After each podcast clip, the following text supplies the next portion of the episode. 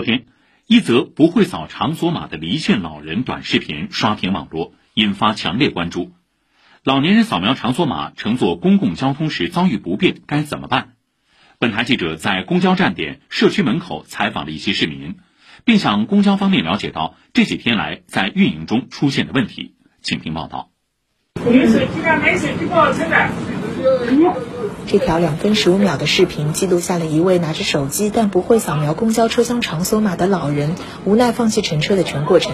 期间，车上其余乘客没有一人主动起身帮忙，只是对老人喊了几句“微信有吗？用微信扫一扫”，也没见司机招呼乘客帮一下老人，而是不停的叫老人下去弄好了再上来。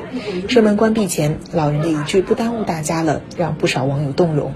有一句评论：“关上的岂止是一扇门？”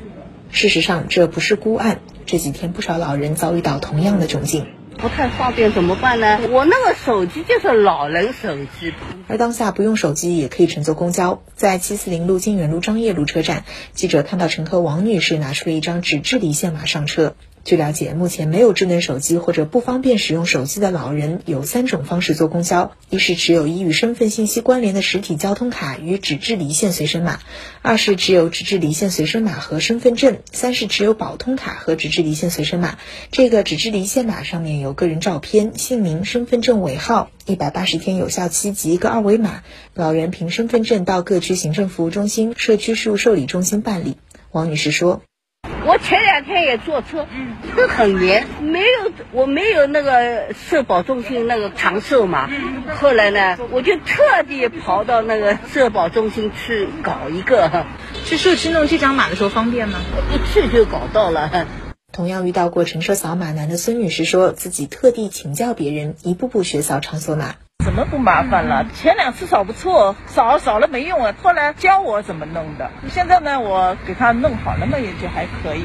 赵女士说，有时候上车扫码扫不出来，自己心里比谁都着急。好在有热心乘客向她伸出援手。我刚才我弄不好，他们会给我弄的，为了大家好呀。现在的人哎，好的人还是多。记者从几家公交运营公司了解到，实际运营中已经发生了一些驾驶员因为在扫码环节上阻止部分不符合要求的乘客乘车而被投诉。其实驾驶员应该多点耐心，或自己或招呼其他乘客帮下忙。如果老人用的不是智能手机，那么告诉老人还有其他方法。遗憾的是，视频里这些都没看到。以上由记者周一宁报道。三言两语，晨间快评。现在播送金哥撰写的快评：留好这扇车门，让老人不再离线。视频中老人的那一句“不耽搁大家了”，以及下车的背影、关上的车门，无疑都深深刺痛了每个人的心。关上的岂止是一扇车门，离线的又何止这一位老人呢？笔者的父亲昨天问：为何他点击核酸码下方的再次申领按钮，却一直无法更新核酸码？笔者拿过父亲的手机点了几下，才发现。他正在点击的并非随身办小程序，而是之前为父亲截屏的那张核酸码照片。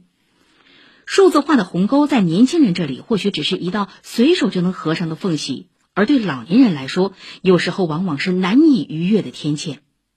老吾老以及人之老，儿女能否跨前一步，在家先多帮老人解释清楚、演练熟悉？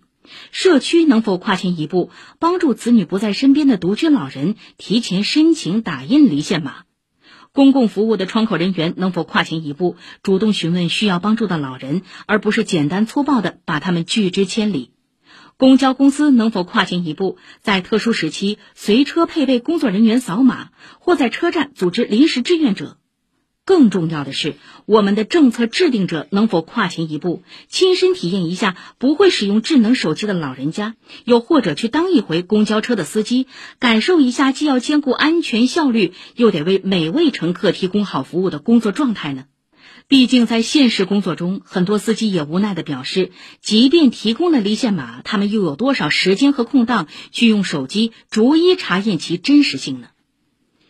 每个人都会老去，每一代老去的人也会因为不同的时代背景而产生相应的困惑。面临智能化进程，有温度的城市绝不应该让老年人产生耽误大家的想法。